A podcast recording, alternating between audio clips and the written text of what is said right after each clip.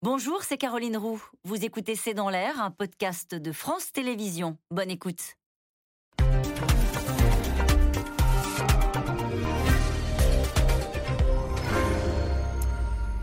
Bonsoir à toutes et à tous. Faut-il parler de déroute pour l'armée russe? En une semaine, c'est plus de 500 km qui ont été récupérés par les Ukrainiens au point que Joe Biden a déclaré hier soir euh, euh, redouter, je cite, une apocalypse nucléaire face à un Vladimir Poutine ne pouvant pas perdre la face. Sur le terrain, les Ukrainiens sont galvanisés par le succès et ils entendent pousser leur avantage jusqu'en Crimée. Les Russes, eux, font face à des désertions, tandis qu'à Moscou, les durs du régime appellent à une reprise en main. Question Poutine est-il en train de perdre sa guerre? Faut-il craindre un geste désespéré de sa part? Et serait-il obéi? C'est le sujet de cette émission, de ce C'est dans l'air, intitulé ce soir Poutine, la déroute et l'apocalypse. Pour répondre à vos questions, nous avons le plaisir d'accueillir Elsa Vidal. Vous êtes rédactrice en chef de la rédaction en langue russe de RFI.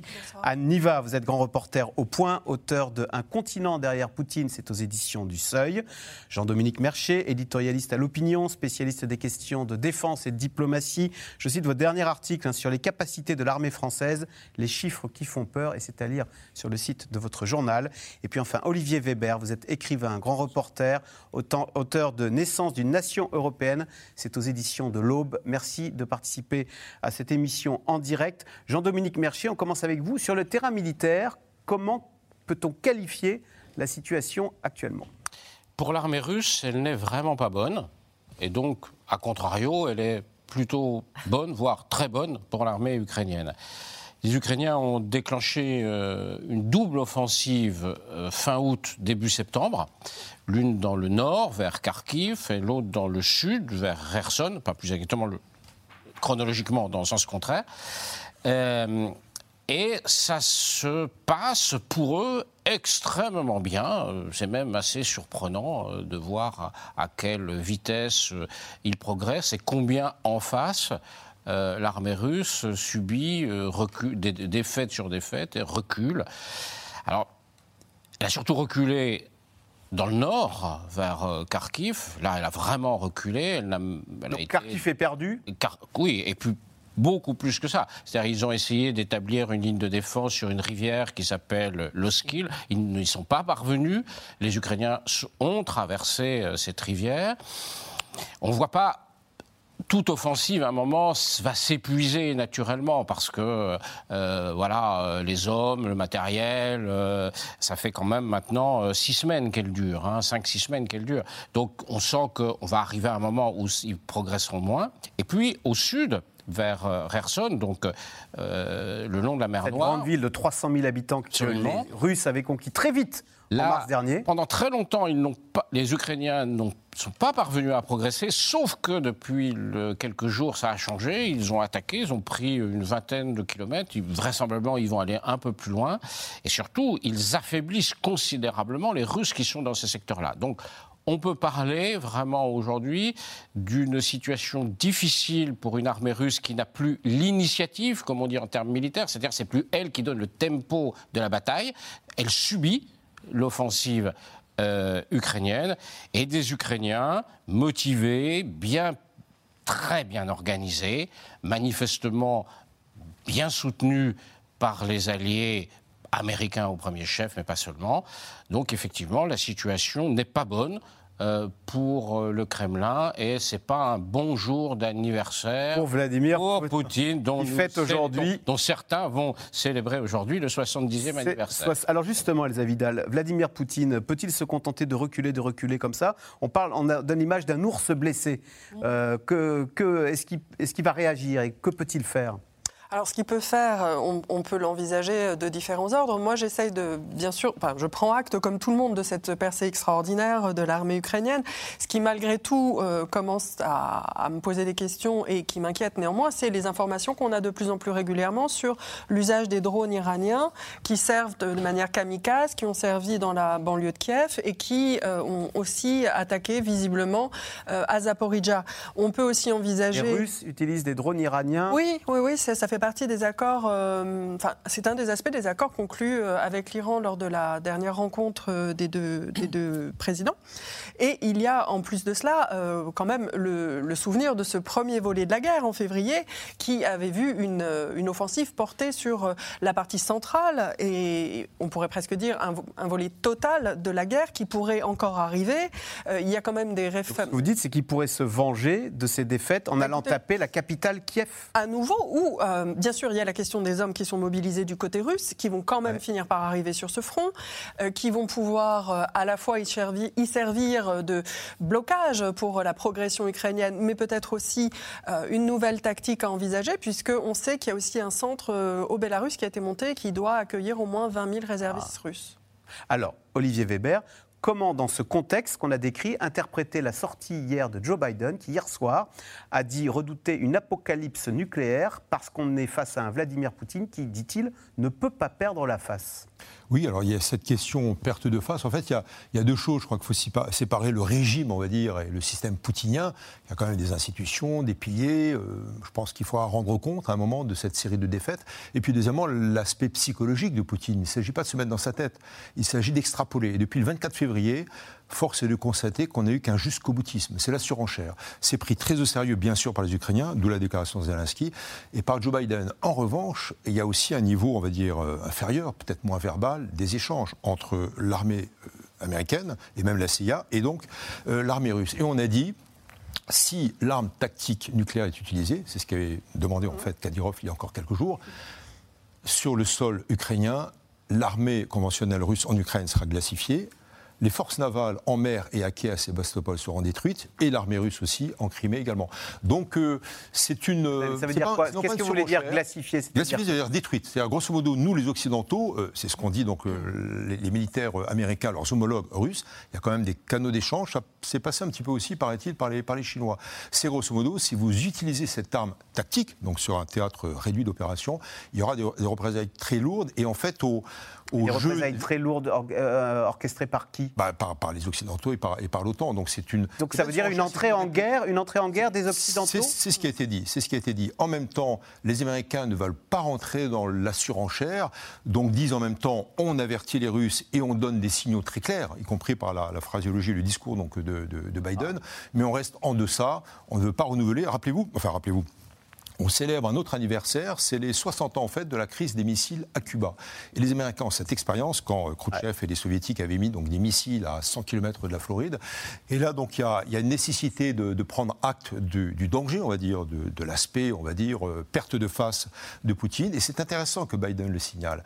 Poutine ne raisonne pas en, en comment dirais-je, il ne raisonne qu'en orgueil blessé, grosso modo. Donc il a répondu à des échecs par une série d'autres échecs. Et ça, c'est grave, effectivement.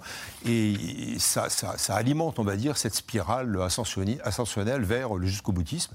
Et c'est effectivement très dangereux. Anniva, est-ce que ça, commence, ça pourrait commencer à tanguer contre Poutine à Moscou? C'est le Washington Post qui cite des services secrets américains qui disent que pour la première fois, dans l'entourage de Poutine, il y a quelqu'un qui lui a reproché sa guerre euh, aventureuse en Ukraine. Oui, et le Washington Post euh, ajoute qu'il ne connaît pas le nom de cette personne et que personne ne connaît son nom, mais que cette personne existe. Alors, euh, effectivement, c'est le moment que tout le monde attend, puisqu'on est euh, toujours trahi par ses plus proches. Est-ce que c'est ce qui va arriver? Évidemment, je, je, ne le sais pas, mais on voit quand même que depuis le discours sur la mobilisation générale de Vladimir Poutine, il y a une semaine exactement il y a une semaine. Beaucoup de choses ont changé, notamment dans l'expression euh, des Russes, non pas seulement sortir dans la rue, non pas seulement fuir la Russie, non pas seulement ne plus accepter d'être mobilisés, etc., tout faire pour s'en sortir, mais aussi qui vient de personnes qui représentent quelque chose, qui ont des fonctions officielles euh, ici ou là, et qui se permettent de critiquer euh, l'armée euh, le chaos euh, ambiant, euh, le fait qu'on ne comprend pas la stratégie, mais personne, la grande ligne rouge, c'est toujours le nom prononcé de Vladimir Poutine, justement, qui n'est pas prononcé. C'est-à-dire que personne ne critique Vladimir Poutine. Et alors, les deux plus grands exemples, les deux meilleurs exemples, c'est depuis quelques, quelques jours. Il fait encore peur? C'est ça? Alors, euh, c'est parce qu'il est respecté? Écoutez, non, justement, moi, moi, moi, je pense, enfin, le livre que j'avais écrit avec un point d'interrogation, c'était Un continent derrière Poutine, pour essayer de comprendre justement quel était le lien de Vladimir Poutine avec sa population. Il y avait, vous avez raison, euh, du, du- du respect, parce qu'à ce moment-là, avant cette guerre en Ukraine, Vladimir Poutine représentait la stabilité pour les Russes. La stabilité parce que justement, ils avaient peur que si ce n'était plus Vladimir Poutine au pouvoir, eh bien, ça soit pire. Il y avait comme une, une- espèce de vide du pouvoir. Aujourd'hui, euh, c'est un petit peu euh, le problème, c'est-à-dire qu'il y a la peur, mais plus le respect, justement. Le respect a disparu. Et on le voit avec Kadyrov, ce chef, ce président de la, de la République de Tchétchénie, qui se permet de dire des choses qu'il n'a jamais dites auparavant, mais qui, là, c'est un jeu de flatterie avec Vladimir. Poutine. Euh, et justement, pour l'anniversaire de Kadyrov, qui était euh, il y a deux jours, Vladimir Poutine l'a promu euh, lieutenant général. Et dans, dans- dans- il sait très bien, c'est-à-dire que Kadyrov, aujourd'hui, sait très bien que si Vladimir Poutine tombe, il tombe aussi. Ouais.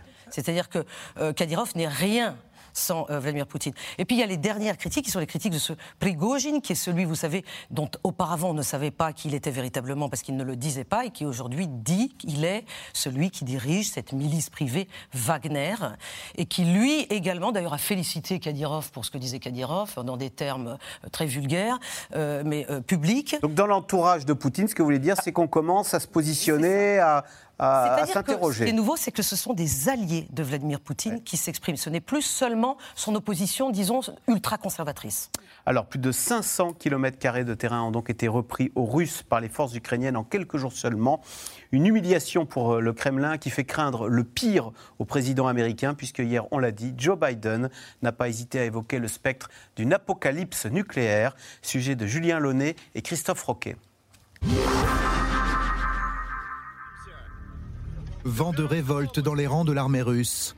Sur les réseaux sociaux, une vidéo où l'on voit des soldats récemment mobilisés se plaindre de leurs conditions. Ils sont basés près de la frontière avec l'Ukraine. Le premier jour où on est arrivé ici, on était dehors. Pareil le deuxième et le troisième. Les gens sont malades, ils ont des pneumonies, de la fièvre. Montrez vos armes, regardez combien d'armes on a. Nos armes datent des années 70, 80. L'armée russe, aux abois, c'est en tout cas ce qu'espère Kiev, qui leur tend la main. Nous garantissons la vie, la sécurité et la justice pour tous ceux qui, immédiatement, refuseront de se battre. Et nous assurerons un tribunal pour ceux qui ont donné des ordres criminels. Vous pouvez encore sauver la Russie de la tragédie et l'armée russe de l'humiliation et de la honte. Des primes sont même offertes pour inciter les soldats russes à quitter le front avec un de leurs véhicules. 10 000 dollars pour un camion, 500 000 pour un char et 1 million pour un avion de combat. Depuis quelques semaines, les troupes ukrainiennes ne cessent de regagner du terrain, au sud comme à l'est. Dans les environs de la ville de Liman, tout juste libérée, c'est le soulagement, mais toujours le chaos. J'ai 65 ans, je n'ai nulle part où aller. Je serais heureux de partir. Mais nous allons rester ici, sur notre terre natale. Au sud, dans la région de Kherson, Kiev dit avoir repris plus de 500 km de territoire. Pour ces soldats engagés dans cette contre-offensive, la fatigue pèse, mais la détermination reste intacte. L'esprit doit être combatif. Je pense que nous sommes motivés. Nous sommes motivés car nous sommes sur notre propre terre. Nous ne prenons pas celle d'un autre. Nous voulons la nôtre et nous voulons que nos parents et nos enfants vivent dans la paix et le bonheur.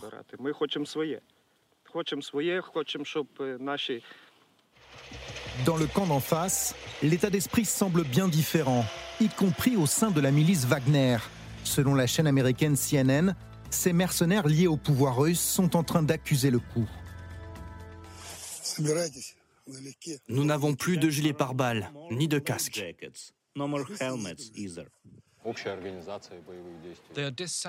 Ils sont mécontents de l'organisation générale des combats, de l'incapacité à prendre des bonnes décisions pour aller au front, et bien sûr cela signifie qu'il y a des pertes. Même dans les médias russes, où la propagande se répand du matin au soir, la donne a changé. La situation sur le front est très difficile. Et les gens bien informés disent que c'est seulement le début dans la mesure où les prochaines semaines seront plus dures encore. Pendant ce temps-là, le maître du Kremlin tient à relativiser la progression des troupes ukrainiennes. Après l'annexion de plusieurs territoires voisins, Vladimir Poutine a fait en sorte mercredi de rassurer sa population. Nous partons du principe que la situation va se stabiliser et que nous pourrons développer ces zones de manière pacifique et le pays en général. Alors si la situation devait se compliquer davantage pour Vladimir Poutine, à quoi faudrait-il s'attendre? Son homologue américain redoute le pire et met en garde contre la menace nucléaire. Nous n'avons pas été confrontés à la perspective d'une apocalypse depuis Kennedy et la crise des missiles cubains. Revers en Ukraine et isolement du pays sur la scène internationale. Quoi qu'il en soit, le chef de l'Église orthodoxe russe voit en Vladimir Poutine un cadeau de Dieu. C'est le message que lui a adressé aujourd'hui le patriarche Kirill à l'occasion de son 70e anniversaire.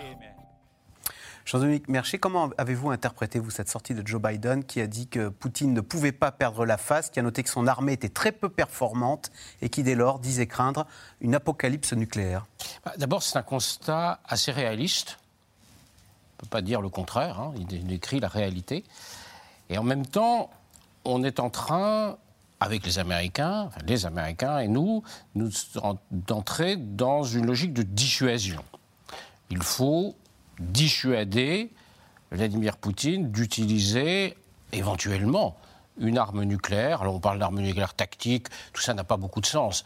Le, premier, l'important, c'est le mot nucléaire. Personne n'a utilisé d'arme nucléaire depuis 1945. Et si quelqu'un utilise une arme nucléaire depuis euh, aujourd'hui, la face stratégique du monde en est bouleversée dans, la, dans la, seconde. Donc il ne faut pas, il faut pas minimiser l'importance d'une telle, acte en disant non, non, c'est du tactique, c'est pas, pas très important. Ce que je veux dire, c'est que on doit, les Occidentaux se trouvent dans l'obligation aujourd'hui de dire à Poutine tu ne peux pas le faire. Euh, on doit t'en dissuader. Euh, comment le faire? Il sait très bien que nous avons, nous aussi, un arsenal nucléaire extrêmement important, de la taille du sien. Euh, quand je dis nous, ce sont les Occidentaux. et, et, donc, on comme les Occidentaux ne veulent pas rentrer dans cette logique de chantage nucléaire avec Poutine parce que ce serait lui de, comment dire ce serait encourager sa propre posture et ça nous affaiblirait notamment parce que ça suscite de vraies inquiétudes euh, en Occident et en Europe. Et, donc, il y a un jeu assez compliqué de double langage d'une certaine façon. On doit à la fois le menacer sans mais est-ce que, est que en lui disant ton, ton armée est très peu performante, c'est pas le blesser dire ah tiens c'est peu performant, boum. Mais c'est un constat réel. Il s'adresse aussi euh, aux Ukrainiens en disant ça. Alors le problème c'est que les Occidentaux, au mois de février, brièvement, n'ont pas réussi, ou n'ont pas su, ou n'ont pas pu, ou n'ont pas voulu, on pourra en débattre euh, quand les historiens euh, s'intéresseront à la chose, dissuader Poutine d'attaquer l'Ukraine. Maintenant, il faut le dissuader d'utiliser, de franchir, de violer le tabou nucléaire. Ça, c'est vraiment extrêmement important. Elsa Vidal, à qui s'adressait-il votre regard sur cette euh, déclaration de Joe Biden? Moi, j'ai l'impression que des, une des directions qui est en train d'être prise, que ce soit euh, à la fois par les Occidentaux et en même temps euh, par Volodymyr Zelensky, et sans doute en concertation euh, entre les alliés américains et Zelensky, c'est d'envoyer le message suivant. Nous vous prenons au sérieux quand vous parlez de risque nucléaire, puisque personne ne peut se permettre de ne pas le faire, mais nous ne répliquerons pas en apportant une frappe nucléaire sur la Russie. Ça, ça a été répété à de nombreuses reprises. Et nous euh, appliquerons effectivement des armes de destruction massive. Nous serons obligés d'aller vers une réponse massive, mais nous n'utiliserons n'utiliseront pas le nucléaire. Et le message pour moi qui est très important, c'est de passer au chef d'état-major, aux militaires russes, l'idée que le problème n'est pas avec la Russie. L'Occident, les États-Unis, l'Europe n'ont pas de problème avec la Russie, ni avec son existence, ni avec ses besoins de sécurité. Ils ont un problème avec la guerre en cours, avec la stratégie et plus précisément avec la stratégie de Vladimir Poutine. Donc c'est une tentative de dissocier, de faire une ah. brèche dans l'unité autour de Vladimir Poutine et c'est aussi pour ça que le président. Un appel à lâcher, quoi. Oui, a dit je négocierai, mais pas avec Vladimir Poutine. Question téléspectateur, euh, Anne Niva. Si Poutine décide, décide de déclencher une arme nucléaire tactique en Ukraine, Le commandement russe peut-il refuser d'obéir à cet ordre? Comment ça se passe? Alors d'abord, je crois que Jean-Luc Merchet a raison. Euh, dire que tactique, ce serait euh, euh, moins. Tactique, c'est les petites bombes nucléaires. voilà, petites. Je pense que ce qui compte, c'est nucléaire. Et que ça, ça n'a jamais été fait. Et, et que donc, c'est ça le danger. Oui, tout être humain, euh, même euh, un militaire au gradé euh, sous le commandement de Vladimir Poutine, a le droit de désobéir aux ordres. Mais là n'est pas la question. La question, c'est qui le fera? la question, c'est est-ce que c'est possible aujourd'hui de, le faire sans, sans qu'il y ait des conséquences sur soi-même? Et d'autre part, en Russie, aujourd'hui, en Fédération de Russie, c'est effectivement encore le président, le chef de l'État, Vladimir Poutine lui-même, c'est-à-dire un seul homme qui a la décision d'appuyer sur le bouton. Et je rappelle que c'est la même chose derrière, aux États-Unis. Il y a une chaîne qui doit de Mais c'est la même chose aux États-Unis, c'est-à-dire qu'aux États-Unis aussi. Mais oui, mais si le président, le chef de l'État décide de le faire, euh, c'est lui qui décide et ses ordres doivent être euh, exécutés. Donc euh, la marge de manœuvre, elle est. Mais on peut, on peut désobéir en considérant. Tout homme peut désobéir, c'est une question de courage. Une balle dans la tête aussi. De courage, voilà, c'est ça, on peut prendre une balle dans la tête. être éliminé. Espérons, espérons quand même que, que le pouvoir russe contrôle bien ses armes nucléaires. Parce que on, la question du téléspectateur est très juste, mais on peut l'inverser. Hum. On peut se dire, si le pouvoir russe, si le Kremlin, si Poutine ne contrôle pas la chaîne de commandement d'usage des armes nucléaires, ça veut dire qu'un militaire ah, lui-même pourrait décider de l'utiliser sans l'ordre. Donc, euh, espérons que le système est bien tenu quand même. Olivier Weber. Sinon, on rentre dans des choses extrêmement compliquées. Olivier Weber, on a vu dans le reportage quand même une armée russe euh, délabrée euh, et, pas loin de la mutinerie. C'est l'impression que ça vous donne. Est-ce qu'on peut imaginer une débandade qui serait tout aussi humiliante pour Vladimir Poutine de son armée? On voit aussi des déserteurs quitter quitter les, camions euh, qui les amènent au front alors il y a un chiffre qui est donné par euh, la présidence Zelensky qui parle de 2000 désertions. Bon, c'est à prendre vraiment avec des pincettes. En revanche, là où c'est très intelligent, c'est la manœuvre de Zelensky qui appelle donc les déserteurs à venir. alors moi j'ai vu quelques rééditions quand j'étais au-dessus de la poche de Kherson, donc au nord-est de Mykolaiv pour le livre. Donc c'était avant l'été.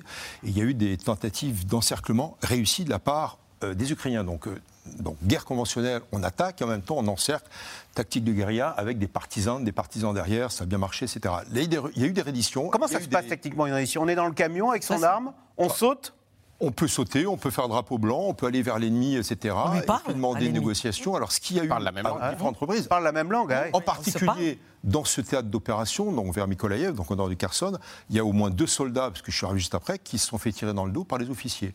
Dans, euh, deux soldats vers Barmouth, deux soldats russes, absolument, qui voulaient se, rendre. après, il y a d'autres soldats qui sont rendus. Dans ce qui s'est passé euh, ces derniers jours à Liman en particulier, il y a eu des redditions.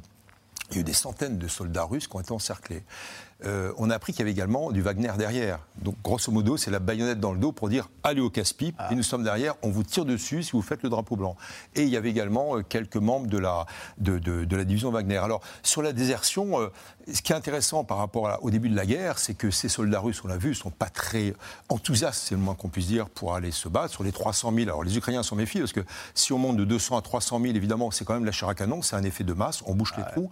Mais Ils vont arriver quand d'ailleurs Je ne pense, pardon. Ils vont arriver quand? Dans trois mois oui, c'est-à-dire euh, pendant, pendant l'hiver. Et l'hiver va être difficile pour tout le monde, parce que très souvent on dit c'est favorable à la dynamique d'offensive, donc de la part des Ukrainiens c'est tout bénéfice. Non, les Ukrainiens aujourd'hui redoutent finalement un deuxième hiver. Ils ont connu un premier hiver, ils sont galvanisés parce qu'ils sont scandalisés bien sûr par l'annexion, euh, les quatre oblasts, mais en même temps, euh, ils savent que ça va être difficile. Alors, voilà, c'est comme disait Clausewitz, le théoricien de, l'art de la guerre, donc Gérald Prussien au début du 19e, qui disait mais il y a les forces morales, il y a l'enthousiasme d'un combattant. Un combattant, moi j'ai vu ça sur une quinzaine de théâtres d'opération quand j'étais grand reporter, c'est à la fois euh, un soldat, un combattant qui en vaut trois ou quatre de l'autre côté. Et donc, effectivement, du côté euh, ukrainien, ils le savent. Mais bon, euh, les redditions, je pense que ça va être peut-être pas généralisé. En tout cas, la mutinerie généralisée, je n'y crois pas beaucoup, et les Ukrainiens non plus. Hein. Jean-Dominique Mercier, on sait que Vladimir Poutine a relevé son ministre en charge de la logistique. Et on est, encore une fois, dans le reportage, on était surpris de voir ces soldats russes arriver, n'avaient même pas de couverture, on a l'impression qu'ils devaient amener eux-mêmes leur pactage, etc. C'est ce qu'on leur dit C'est ce oui. Mais, mais, mais, c'est digne d'une grande armée qui, qui faisait peur au monde entier. On est, sur... une pagaille sans nom. C'est pas comme ça l'armée française, non?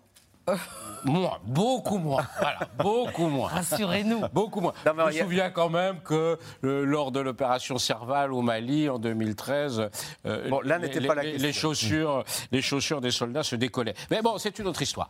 Euh, non. euh, pour le dire brutalement, euh, c'est une pagaille euh, intégrale euh, dans cette mobilisation.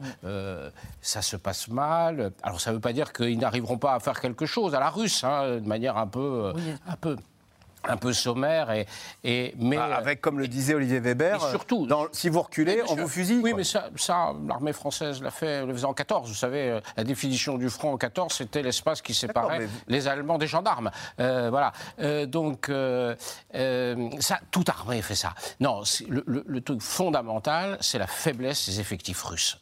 Ils ne sont pas assez. Depuis le 200 000. premier jour de la guerre. C'est rien. Il faut bien comprendre que euh, lors euh, des grandes offensives de la Seconde Guerre mondiale, les chiffres se comptaient sur le front ukrainien. C'était 3 millions de soldats russes euh, soviétiques qui étaient engagés sur le front ukrainien. 3 millions pour la même distance. 1200 km de front. Donc, voyez bien, leurs effectifs sont trop faibles. Du premier jour, ça, on le sait. On aurait pu imaginer que, avec ces effectifs faibles, ils arrivent à faire ce que les Américains avaient fait en Irak, c'est-à-dire aller jusqu'à la capitale, euh, renverser le pouvoir, puis après euh, être totalement incapables de contrôler le pays et même la capitale. Ça, c'était imaginable. Ils ne sont même pas capables de faire ça avec ces effectifs. Donc, ils ont un problème, ils ne sont pas assez. Et ils n'ont pas la ressource humaine pour être plus. On voit bien, ils sont 200 000, peut-être qu'ils vont... Mais c'est des- les 200 000 qui sont engagés, c'est des bons, c'est des gens, des professionnels, des gens, des volontaires. C'est comme nos armées occidentales, des gens qui sont engagés, qui ont été formés, qui sont totalement rincés et épuisés par cette mois de guerre. Les autres arrivent, mais les autres, vous les Ça voyez, enfin, on voit les images. Donc, f- vraiment, et en face, en revanche, il y a du monde. Ah oui, On estime aujourd'hui qu'il y a entre 600 et 700 000 Ukrainiens sous les armes. Alors, Attends, pas tous attendez, ils sont front. quatre, quatre fois plus nombreux que les, les militaires russes Trois fois. Trois fois Ouais, plus trois, quatre fois, ouais, ouais, bien sûr. On- mais mais, mais, mais c'est la différence entre une armée, une nation en armes, l'Ukraine, et une armée professionnelle d'intervention extérieure. Le modèle, le modèle russe, c'est- c'est le modèle des armées occidentales. C'est le modèle d'armée petite professionnelle, sans réserve. En face, on a, pour la première fois dans l'histoire européenne depuis la Seconde Guerre mondiale, une nation en armes. Elsa Oui, Vidal. après sur la, sur la question effectivement des hommes et des hommes euh, mobilisés euh, dans le cadre quand même de cette mobili- mobilisation Mobilisation. partielle qui n'est pas partielle, euh, ce sont quand même des gens avec un profil extrêmement varié et principalement des gens qui ne sont pas volontaires. Il y a eu énormément d'erreurs qui témoignent quand même du fait que cette mobilisation n'avait pas été anticipée au tout début et que euh, de la guerre et que cette guerre s'était vraiment euh, construite dans l'esprit de Vladimir Poutine et de ceux qui ont accepté de la mettre en œuvre comme une opération spéciale très limitée. Aujourd'hui, on est passé à autre chose. Je rappelle que le 1er novembre, ce sera la deuxième vague aussi de conscription, hein, puisque euh, c'est Ah. la deuxième vague. On a la première en juin-juillet, la deuxième a été déplacée au 1er novembre parce qu'ils ne peuvent les jeunes de 18 ans qui arrivent ah oui, de 18 à 25 ans et qui ne, puissent, qui ne peuvent pas être intégrés. Il n'y a pas assez de place maintenant pour former tout le monde au même moment. On n'a pas assez de casernes en Russie pour intégrer ceux qui sont mobilisés et ceux qui vont être appelés pour le service militaire. Donc il y a eu le besoin de décaler d'un mois. Euh, on a quand même aussi aujourd'hui appris que euh, les, frais que ces soldats ont été obligés d'engager pour euh, s'équiper ne vont pas être remboursés. L'État n'en a pas les moyens. Donc il y a euh, quand même énormément d'interrogations euh, sur ce qui va se passer sur le front. Et alors, Anniva, la population russe, elle, voit à la télévision que les commentateurs sont beaucoup moins triomphants. Elle n'a pas envie, elle, vit en tremblant que ses enfants soient mobilisés pour aller mener une guerre qu'on avait promis de libération et qui est en train de, de tourner court. Euh, le peuple russe, comment vit-il euh, cette humiliation euh, en, en live de, son, de sa propre armée Ben, il le vit forcément mal, mais il n'y a pas une réaction euh, massive du peuple russe telle qu'on l'attendrait en Occident. hein. Ce pays est vaste, c'est une immensité, c'est un continent. Et les- tous les dirigeants soviétiques, impériaux, avant, soviétiques puis russes, ont joué sur cette immensité. Parce que justement, c'est très difficile que tout le monde prenne la, la même conscience au même moment et critique au même moment que- pour arriver à une révolte. C'est c'est arrivé en, 1917, mais c'est justement ce, que Vladimir Poutine sait.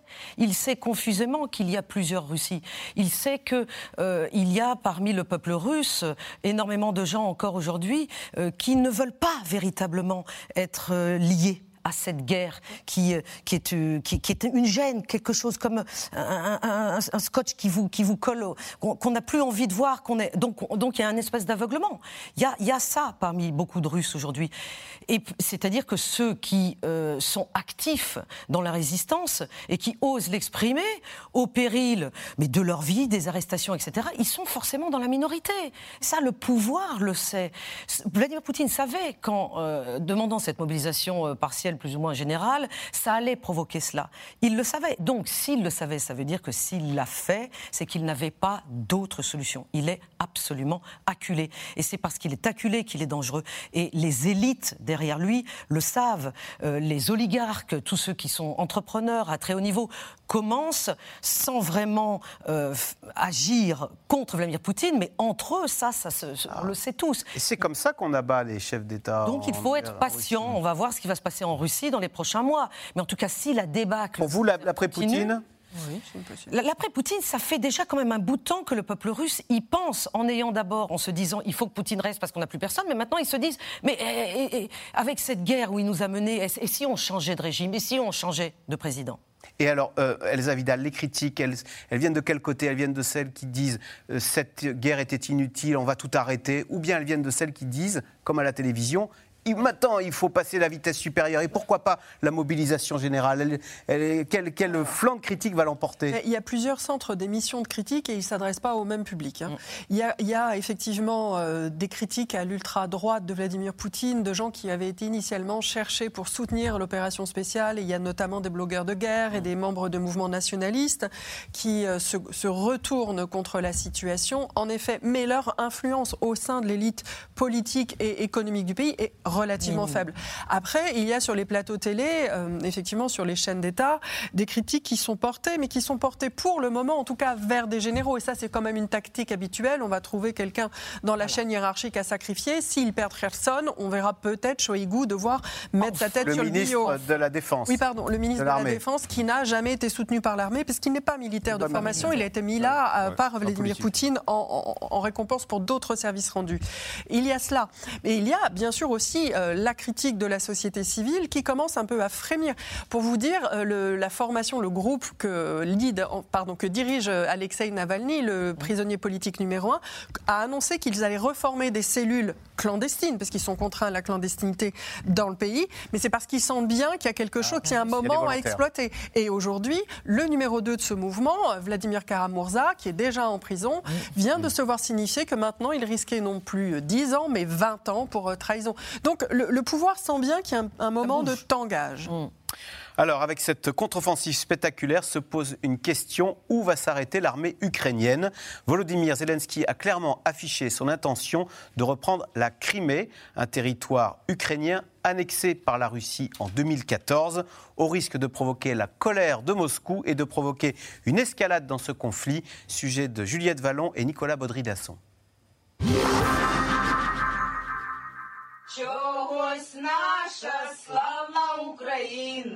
À droite sur cette vidéo, Miss Crimée 2022 Olga Valieva, chantant à cappella avec une amie un chant patriotique ukrainien. Quelques notes partagées sur les réseaux sociaux le mois dernier qui lui ont valu une amende pour avoir discrédité l'armée russe. Le ministère de l'Intérieur de Crimée a même diffusé ces images. Deux jeunes femmes floutées, présentées comme les deux amies, font leur excuse. Une réaction qui démontre la fébrilité des autorités russes, alors que l'armée ukrainienne multiplie les victoires sur le terrain et que Volodymyr Zelensky affiche un objectif clair. Cette guerre des Russes contre l'Ukraine et contre l'Europe libre a commencé en Crimée et doit se terminer en Crimée, avec sa libération. Il est impossible de dire quand cela arrivera, mais nous ajoutons constamment les ingrédients nécessaires à la formule de libération de la Crimée. La Crimée, là où en 2014 tout a commencé.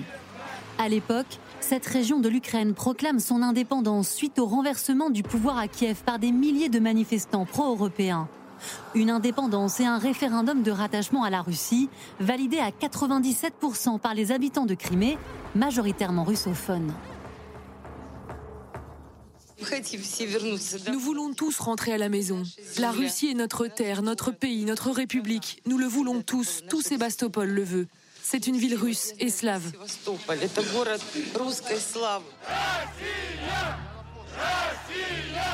Une annexion à la Russie que les Occidentaux refusent de reconnaître encore aujourd'hui. Pour Vladimir Poutine, c'est l'occasion de mettre la main sur une péninsule à la position hautement stratégique. Un pont est même construit pour rattacher physiquement les deux territoires. Et pour l'inaugurer, le président russe se met carrément en scène aux commandes d'un camion. À plusieurs moments de l'histoire, même sous le tsar, les gens rêvaient que ce pont soit construit. Ils ont essayé à nouveau dans les années 1930, 1940, 1950. Et enfin, grâce à votre travail et votre talent, ce projet, ce miracle a eu lieu. La Crimée, rattrapée petit à petit par la guerre entre la Russie et l'Ukraine. En août dernier, des explosions ont eu lieu dans un dépôt de munitions au nord de la péninsule, détruisant une base russe et surprenant les habitants. Un obus a atterri près de nous, c'était effrayant. Deux soldats sont arrivés et ont dit Allez, faites vos valises, s'il vous plaît, il faut partir si vous voulez rester en vie. Ils nous ont ouvert les portes et nous sommes venus ici. Quelques jours avant, une première explosion avait soufflé une autre base russe sur la côte occidentale, comme le montrent ces photos satellites. Côté russe, on accuse l'Ukraine de sabotage clandestin Côté ukrainien, aucune revendication, même si le président Zelensky laisse planer le doute. Je demande maintenant à notre peuple en Crimée, ainsi que dans les régions du Donbass et de Kharkiv, d'être très prudents. Ne vous approchez pas des installations militaires de la Russie et de tous les endroits où ils stockent des munitions et de l'équipement militaire. Alors jusqu'où ira l'armée ukrainienne et qu'en pensent ses alliés? S'ils sont clairs sur les derniers territoires annexés, les États-Unis ne reconnaîtront jamais, jamais, jamais les revendications de la Russie sur le territoire souverain de l'Ukraine. Les Occidentaux laisseraient-ils Kiev reprendre la Crimée? En attendant, les hommes de la région ont été mobilisés comme ici à Sébastopol pour aller renforcer les troupes russes sur le front ukrainien. Bah, justement, euh, Olivier Weber, question téléspectateur. C'est Jean-Paul dans le Var qui pose la question. Pensez-vous que les Américains autoriseront le président Zelensky à reprendre la Crimée? C'est vrai que dans le sujet, on a vu euh, euh, Vladimir Poutine conduire fièrement son camion pour inaugurer ce pont qui relie la Crimée à, la Russie. Pour les Russes et pour Poutine, ce pont de Kerch, c'est un peu la ligne rouge qu'il ne faut pas franchir, il ne faut pas toucher ce pont. Les Américains ont dit, au cours de l'été d'ailleurs, que les Ukrainiens donc, ne devaient pas viser donc ce pont. Ça serait un casus C'est le pont Poutine, C'est le pont ah Poutine, absolument. Donc là, c'est une ligne rouge à ne pas franchir et qui pourrait euh, donc vraiment gêner euh, tous les efforts américains.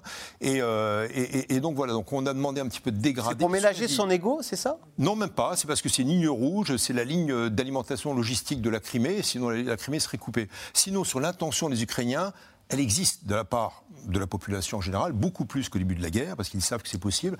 Deuxièmement, de la part des militaires aussi. Mais c'est difficile, vous avez vu sur la carte, il y a l'isthme, c'est donc une langue de terre. Il faudrait presque en plus un débarquement amphibie. Les Ukrainiens savent que c'est pratiquement impossible. Ils ont eux-mêmes repoussé Odessa des débarquements amphibies de la part des Russes. Et donc, euh, voilà, ils ont quand même un, nouveau héros qui est capable de dresser une logistique et un plan de bataille, qui est le colonel Kirski. Sierski, pardon. Et c'est celui qui a lancé la bataille de Liman, qui a gagné Kharkiv, donc début mm, septembre, et ensuite mi-septembre, euh, et pendant le discours de Poutine, Liman était plié pratiquement. Euh, Liman est tombé le lendemain du discours et totalement avec euh, le centre historique le 23. Et en fait, Sierski a fait une diversion en disant on va d'abord attaquer Kherson.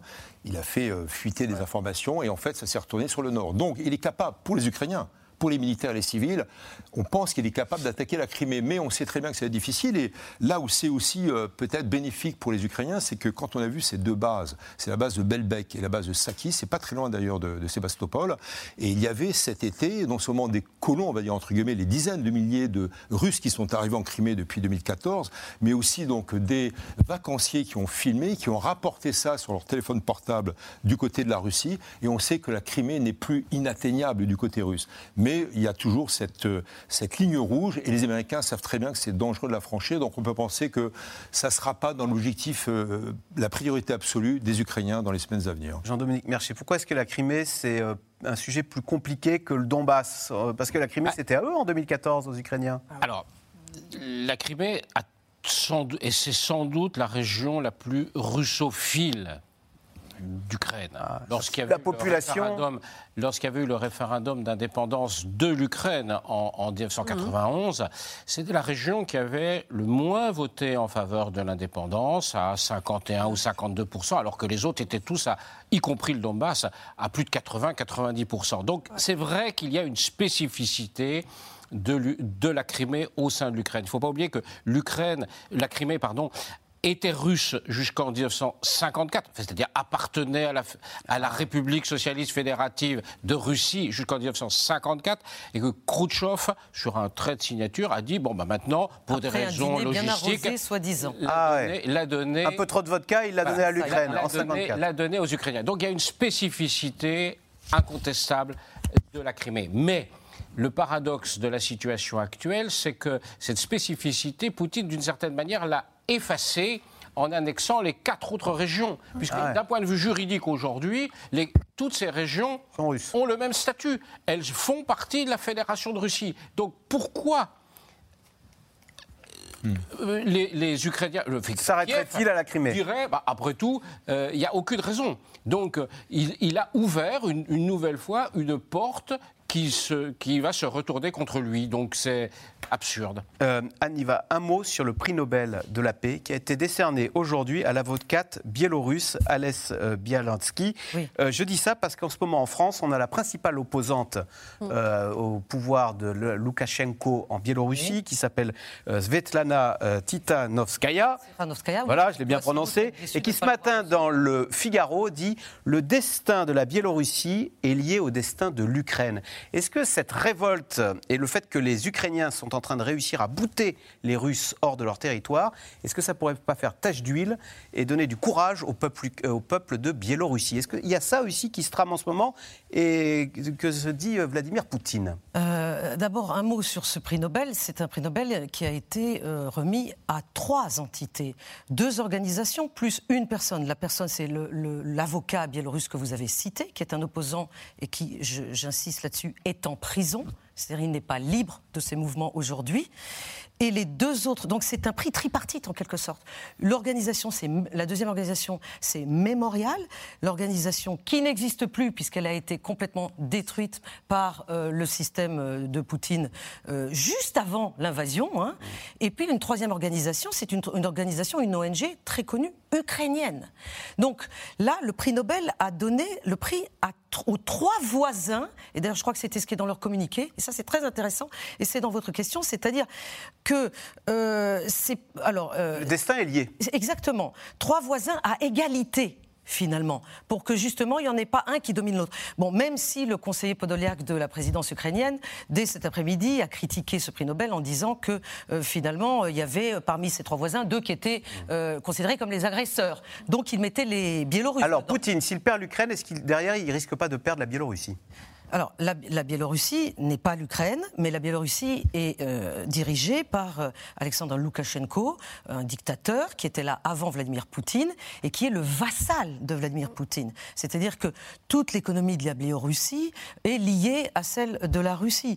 Pour le moment, Loukachenko joue un jeu euh, euh, qui lui est propre, qui est de, de, évidemment qu'il soutient la politique de Vladimir Poutine, mais en même temps, il n'y a rien de spécifique qui se passe en Biélorussie et qui serait contre l'Ukraine, trop, ah. pour le moment.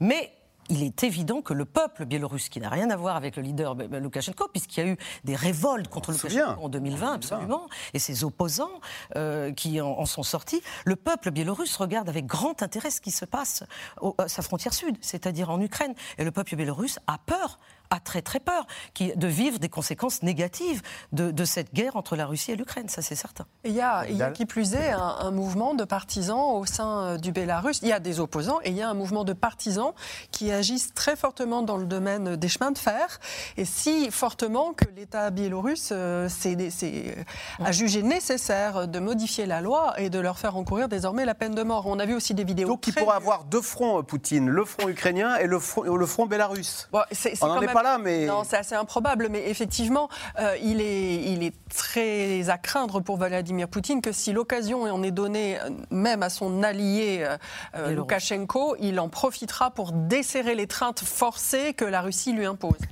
Alors, faut-il accueillir les déserteurs russes qui fuient la mobilisation? C'est une question que se posent les dirigeants européens et à laquelle l'Allemagne pourrait bien répondre oui. Mais vous allez le voir dans ce reportage qui a été tourné en Allemagne, les réfugiés ukrainiens, eux, ne l'entendent pas de cette oreille. Reportage en Allemagne de Théo Manval, Arnaud Fora et Anne Maquignon.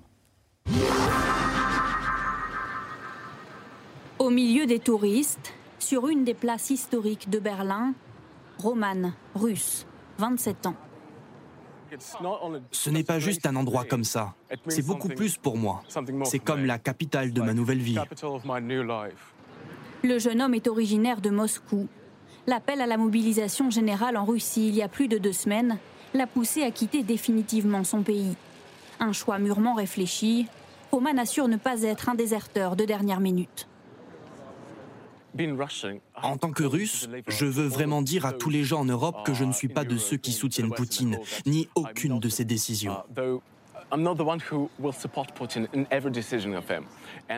Et vraiment, je regrette d'avoir été silencieux pendant tout ce temps. C'est comme ça qu'il a augmenté son pouvoir pendant toutes ces années. Donc je me sens en partie responsable de ce qui se passe maintenant.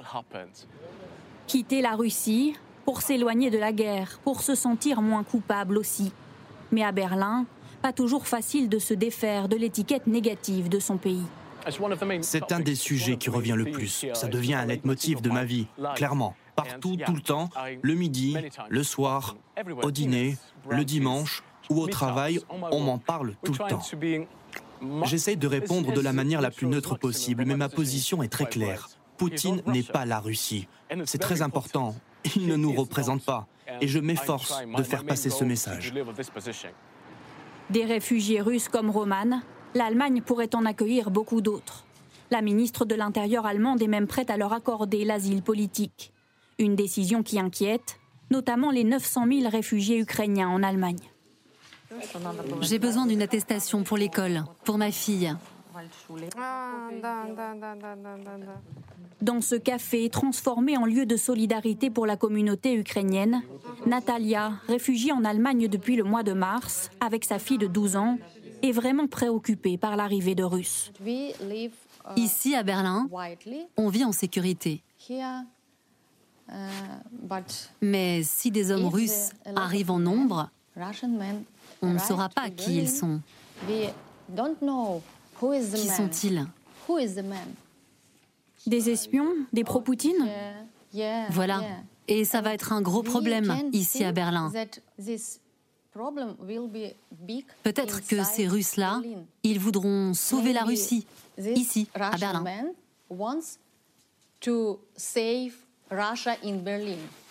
En Allemagne, les partis de gauche sont favorables à l'hospitalité pour les déserteurs russes au nom des droits de l'homme.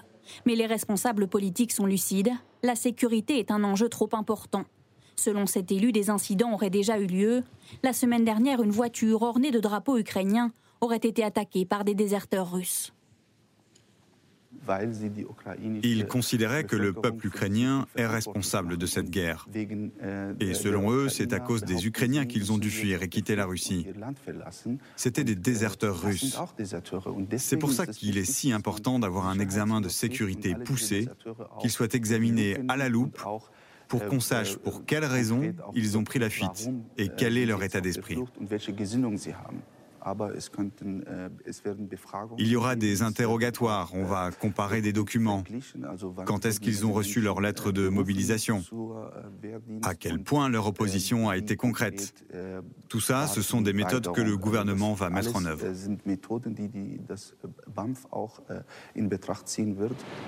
Des méthodes aussi pour rassurer la population allemande. Selon un dernier sondage, un tiers des Allemands ne sont pas favorables à l'accueil des déserteurs russes.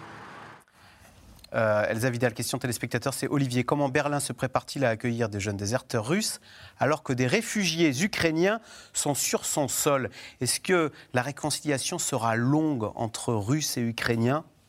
C'est une question de génération, là Oui, ça va être très long, la réconciliation entre les deux populations. Je pense qu'il y a quand même des, paliers dans l'horreur qui ont été franchis. Il y a eu quand même déjà des impensables qui se sont réalisés. La guerre, la guerre d'agression entre ces peuples qui ont combattu contre l'envahisseur nazi, quand même, il faudra le dire, et euh, qui ont grandi euh, dans cet euh, enseignement historique. Ensuite, il y a quand même eu les crimes de guerre. Donc, ce sera très très long et ce sera en termes de génération. Comment est-ce qu'ils vont vivre à l'étranger dans des pays d'accueil? Ça, c'est une autre question et, et la, réponse va dépendre quand même de la politique mise en œuvre par les gouvernements et dont l'Allemagne, qui, voilà, qui a ouvert assez grand les portes, à la différence de la France qui entend faire un examen au cas par cas.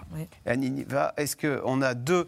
Euh, c'est pareil au niveau des chefs d'État, on a une détestation dans les pays d'Europe de l'Est, euh, Pologne, États baltes, etc., des Russes, qui ne veulent pas accueillir de réfugiés russes, alors qu'à l'Ouest, on n'est plus euh, conciliant. On se dit, bah, écoutez, si les Russes fuient, accueillons-les. Vraiment, c'est la définition d'un réfugié, quoi. Oui, mais là, vous, le dites très bien, on constate, euh, malgré l'unité de, l'Europe euh, dans cette guerre, euh, il y a quand même des, voilà, des, thèmes qui, qui, vont devoir nous faire réfléchir sur qu'est-ce qu'on fait sur ces quatre éconquêtes. Là, on est obligé d'y réfléchir. et, l'Union européenne n'aime pas être obligée de réfléchir à, ce genre de sujet. Les raisons, quand même, des différentes façons de réagir sont, sont, sont compréhensibles. C'est l'histoire. C'est tout simplement l'histoire. Il est normal que les pays baltes, que la Pologne n'ait pas du tout le même avis euh, que nous autres Français, Italiens, Espagnols, etc., à propos euh, des ressortissants russes. Mais c'est maintenant que justement euh, ces, ces, différences ressortent et c'est maintenant qu'on va devoir décider ensemble. Et je ne suis pas sûre qu'on y arrive. la question s'est posée il y a quelques semaines, vous vous souvenez, à propos déjà à propos des, visas. Est-ce qu'on ferme totalement nos frontières vis-à-vis des citoyens russes ou pas. Et il y a eu des réponses, euh, elles, sont disparates, elles ne sont pas unies. Hein. La Finlande, les pays baltes ont tout de suite dit non, la Pologne aussi. La Finlande a fini par dire non. Et nous, on en est maintenant au cas par cas. Est-ce que finalement les Russes qui désertent, qui partent maintenant, euh, euh, sont les mêmes, ont les mêmes convictions anti-Poutine que ceux qui sont partis en premier, que de la première vague, celle de tout de suite après le début de la guerre? Personne ne sait véritablement. Ils ont plus hésité apparemment, ceux qui partent ils maintenant. Ils ne sont pas partis tout de suite, mais ils ont des raisons qui leur sont propres pour être partis, notamment ces jeunes hommes qui ne veulent pas euh, aller mourir sur le front ukrainien. Donc c'est des questions humaines dont il va falloir débattre. Mmh. Oui, Olivier Weber oui, il y, a, cette grande réticence de la part des Pays-Bas. Rappelez-vous, il y a eu le ministre lituanien des Affaires étrangères, Landsbergis, qui a dit il y a quelques jours on ne veut pas de déserteurs qui aillent, aillent, se battre. Cela dit, Zelensky a fait cette proposition donc, de reddition, de désertion. Alors, qui est déserteur Qui est fuyard Qui est défecteur? Regardez, il y aurait 600 à 700 000 personnes qui ont voté avec leurs pieds, des partants. J'ai regardé hier dans le New York Times un reportage, c'était affligeant, l'ancien correspondant à Moscou qui est allé au Kirghizistan, cette petite république d'Asie centrale qui accueille des, réfugiés russes, des déserteurs on va dire. Il y avait un ingénieur qui dit Mais je mendie dans les rues, je demande aux Kirghizes de me donner à manger. Alors après, Qu'est-ce qu'on en fait? Moi, je pense effectivement qu'il faut ouvrir la porte, il faut répondre aussi à cet appel d'air qui est proposé par Zelensky. Et puis après, bah, voilà, ce sont aussi les forces vives pour sans doute la Russie de demain et aussi encourager la société civile. Moi, je vais juste finir sur le prix Nobel de la paix. C'est aussi un message de paix. C'est un message à la société civile parce qu'il y a l'avocat, il y a Mémorial, il y a le comité des libertés civiques euh, de, Kiev, donc en Ukraine. C'est aussi donc, une aspiration à ce que les ONG, la société civile, les sociétés civiles s'emparent aussi de politique en Ukraine, en Biélorussie et en Russie. Allez, tout de suite, on revient à vos questions. Alors, question à Niva. Biden ne souffle-t-il pas sur les braises en parlant d'apocalypse et en disant que l'armée de Vladimir Poutine euh, fait preuve de, je ne sais plus son adjectif, qu'elle n'est pas forte du tout, quoi? Mais Biden. Très peu performante. Oui, oui, mais ça, c'est assez objectif de dire que l'armée russe est, pas agréable est très peu performante. non, mais je, je, pense que finalement, comme personne n'ose le dire à Vladimir Poutine, évidemment, il faut bien que c'est de l'extérieur que vienne ces, la, la vérité finalement. Mais Vladimir Poutine le sait au fond de lui-même que son armée n'est pas performante. Bien sûr qu'il le sait. Euh, en revanche, lui, il aurait voulu qu'elle soit performante et on l'a trompé. Qui l'a trompé Est-ce que c'est justement ce fameux ministre Sergei Shoigu, dont on parlait tout à l'heure, qui est le ministre de la Défense, et qui est un civil qui n'est pas du tout un militaire et qui n'est pas apprécié des militaires russes Ou est-ce que c'est d'autres personnes, des services du renseignement militaire euh, russe, qui n'ont pas envie euh, d'apporter les mauvaises nouvelles à Vladimir Poutine? C'est sans doute un, mélange de tout cela. Donc, euh, Joe Biden dit... sur l'apocalypse. Ce qu'il dit sur l'apocalypse, effectivement. Mais dans l'entourage de Joe Biden, personne ne le dit. Il y a une différence entre ce qui est dit par le chef d'État américain... C'est-à-dire, qu'est-ce que vous voulez dire par là? C'est-à-dire qu'il n'utilise pas les mêmes mots. Et que justement, ceux qui sont euh, chargés dans, le renseignement américain et euh, les spécialistes euh, de la dissuasion nucléaire savent parfaitement que pour le moment, rien n'a bougé puisqu'on peut le voir, si j'ai bien compris, euh, on peut essayer de voir avec les satellites, les satellites espions américains, etc., s'il y a des changements dans les sites nucléaires russes pour voir s'ils ont déjà mis en œuvre ce, que Vladimir, ce dont Vladimir Poutine nous menace. Il l'avait dit d'ailleurs très tôt, au début. il, il, avait dit, il, il, avait même été carrément plus loin en disant nous avons pratiquement commencé à bouger, ce qui n'est pas vrai. Mais, mais, mais Joe Biden répond finalement à la rhétorique de Vladimir Poutine. Et ce que vous dites est confirmé dans l'Oriette. On me dit, dépêche AFP, effectivement, il n'y a rien qui prouve que les Russes sont en train de mettre en branle leur arsenal nucléaire. Euh, Eric, dans le Pas-de-Calais, n'est-il pas légitime, Olivier Weber, euh, que pour les Ukrainiens de reprendre la Crimée? C'était à eux en 2014. Oui, et puis c'était euh, aussi bien avant les Russes et bien avant Catherine II, c'était aussi Tatars. On oublie que les Tatars sont enrôlés de force, vraiment récupérés dans les rues euh, de Sébastopol et d'ailleurs pour aller euh, donc sur la ligne de front. Oui, bah, de toute façon, les Ukrainiens pensent que c'est, euh, ça, fait, ça fait partie de la Crimée, ça a été donc abandonné et récupéré par, par la Russie. je, pense aussi qu'il y aura un problème de séparation avec les russophones, entre guillemets. Moi, j'ai vu ça à Kharkiv, et, effectivement, donc il y a une population russophone dans ces grandes villes. Alors, la Crimée, c'est différent, mais dans le Donbass et à Kharkiv, où il y a des pro-Poutine et il y a des anti-Poutine. Il y aura des règlements de compte après les guerres. Il y a des règlements de compte. il y en a déjà. Bien sûr, mais ce que disent les, russophones, c'est pas inintéressant. Ils disent en même temps, bah, on nous avait promis finalement l'assistance et, la mère patrie en fait ne doit donc la Russie ne doit pas tirer sur ses enfants ou sur ses frères, etc. Donc il y a quand même une séparation de facto. Les Ukrainiens jouent là-dessus.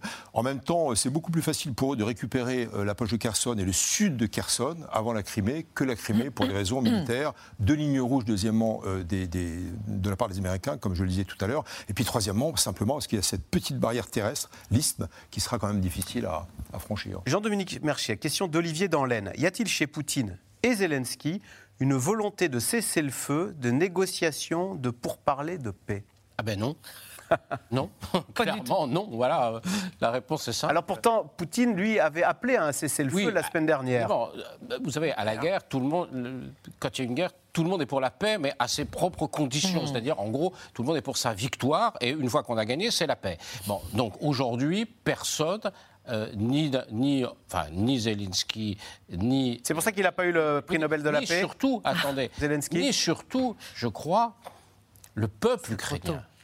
Le peuple ukrainien n'est absolument pas disposé à une négociation. Hmm. Et si demain euh, pour des raisons diplomatiques, politiques, militaires, le président Zelensky disait ouais bah euh, il faudra peut-être qu'on cède un peu. Mm. C'est pas sûr qu'il n'ait pas des problèmes avec sa propre population. Or c'est quand même un État relativement démocratique, en tout cas beaucoup plus que de l'autre côté de la frontière. Donc non, aujourd'hui, on l'a vu même dans le reportage à Berlin, il y a quand même une forme de, de haine ou de peur chez les Ukrainiens, dans le peuple ukrainien, contre les Russes et même contre les Biélorusses. Donc on sent bien qu'il y a quelque chose, ça va être très difficile d'en sortir de ça. Donc la réponse à votre téléspectateur, non. Euh, Elsa l'économie russe peut-elle tenir encore longtemps? Longtemps, c'est difficile. Euh, longtemps, il faut s'entendre sur ce que ça veut dire. Mais disons, euh, l'hiver et l'effet cumulatif des sanctions se fait déjà sentir et va se renforcer. Se renforcer en termes de coût de la vie, en termes de difficulté à produire aussi des biens intermédiaires, des automobiles, des avions, à faire fonctionner euh, normalement l'économie et notamment à payer les salaires, à payer les salaires, on dit au blanc en Russie, c'est-à-dire en payant les charges, en donnant des droits à la retraite. En fait, les, les entreprises russes peuvent passer dans un régime informel. Donc il y a déjà beaucoup de gens qui passent dans ce régime informel où ils reçoivent leur, leur salaire pour partie, pour partie euh, au noir. Et euh, il y a quand même euh, déjà une inflation qui est de l'ordre de 15 à 20% par rapport à l'année dernière.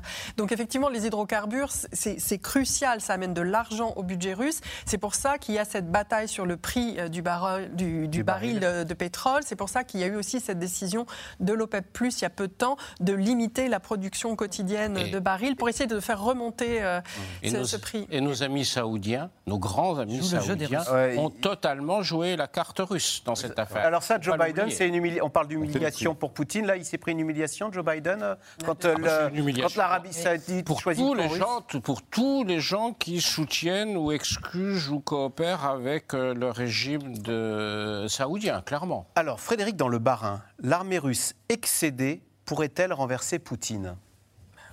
Euh, nous essayons. Est-ce qu'il y a des généraux Est-ce qu'il y a des généraux euh, à notre Un coup d'État militaire. Nous n'avons pas le nom, les noms de ces généraux, euh, Axel. S'il y en a, ils gardent pour le moment leur. Le Brutus, il le doit. C'est qui? Ça pourrait être qui Il n'y a jamais, il y a jamais. Ça ne se passera pas comme ça. Depuis, depuis 1817 ou 1817, je crois, les décembristes, je parle sous le contrôle des. il n'y a, jamais eu de coup d'État militaire. L'armée russe est une armée légitimiste sous le contrôle souvent extrêmement violent euh, du le dernier putsch en 1980. Donc c'est l'entourage politique qui a vu la fin de, de oui, mais c'était c'était justement pas militaire. C'était un putsch des communistes. Oui, tout à fait. Alors euh, Gérard dans l'Isère, Poutine laisse-t-il reculer sciemment ses troupes pour avoir le champ libre pour une frappe nucléaire? Non, parce que ces troupes ne reculent pas. Les hommes russes sont sur le terrain. En fait, les hommes sont sur le terrain. Ils sont au contraire sommés la plupart du temps de ne pas reculer là où ils auraient dû fuir et fuir dans de bonnes conditions s'il y avait eu un repli. Or, ce n'est pas un repli organisé. On leur demande de ne pas céder de terrain. Et s'il doit y avoir une frappe stratégique nucléaire, ce que nous espérons tous qui mm. n'arrivera pas, euh, il est probable qu'elle sera décidée prendre en compte l'état de l'armée russe. Il faut vraiment penser, avoir à l'esprit que l'armée russe se soucie comme d'une guigne de ce qui arrive à ses soldats. C'est l'une des raisons pour lesquelles d'ailleurs euh, les, euh, les, appelés euh, rechignent à aller en, en Ukraine en se disant mais euh, ils savent. ils que potentiellement ils, savent que c'est la char à canon et les casse comme le disait Elisabeth tout à l'heure. C'est vrai que pour euh, c'était un ordre de Poutine pratiquement que de euh, laisser cantonner les soldats dans la poche de Kherson et dans la donc ils vont être encerclés là les, soldats à Kherson. que jusqu'au discours du 21 de, vendredi dernier pardon il est il est la mainmise on va dire sur cette région pour dire on ne recule pas alors que ça a coûté quand même la vie à des centaines de soldats russes et on pense au moins des centaines de soldats prisonniers, peut-être même des milliers. Donc il y a eu cette volonté de la part de Poutine de dire on reste cantonné dans ces deux régions, et en fait euh, c'était un désastre militaire. Euh, l'arrivée de nombreux nouveaux mobilisés russes va-t-elle changer la donne? Donc vous disiez ils vont arriver d'ici trois mois, 200 000. Euh, effectivement. Alors le, les médias russes officiels disent, et je crois que ça a été confirmé par justement Shoigu, le ministre de la Défense, une fois de plus, que voilà, ils en avaient déjà très rapidement donc euh, obtenu 200 000. Mais encore faut-il qu'ils soient, qu'ils reçoivent leurs chaussures, leurs formations, leurs armes. Et on a vu cette vidéo tout à l'heure où on a vu que déjà ils pas le fait qu'ils ne les avaient pas reçus. Eh bien, merci beaucoup d'avoir participé à, cette émission. Et bien sûr, vous restez sur France 5 à suivre C'est à vous avec Anne-Elisabeth Lemoine. Bonsoir Anne-Elisabeth. Au programme ce soir de C'est à vous. Salut Axel. Jean-Luc Mélenchon appelle à faire mieux dans 10 jours que les 5 et 6 octobre 1789, comme des femmes s'étaient mobilisées pour ramener de force à Paris le roi et la reine installés à Versailles. Un parallèle révolutionnaire sévèrement jugé, une provocation de plus. A un leader LFI excessif au point d'en devenir insignifiant pour certains. C'est l'un des sujets que l'on soumet ce soir au meilleur éditorialiste de France, Alain Duhamel. Carles Cure est là, évidemment. Il est prêt. Ah bon. Eh ben, à, tout de suite. Donc pour ce, petit euh, décryptage historique des propos de Jean-Luc Mélenchon, euh, c'est à suivre sur France 5 avec vous, Anne-Elisabeth, et nous on se retrouve demain pour un nouveau C'est dans l'air. Bonne soirée sur France 5.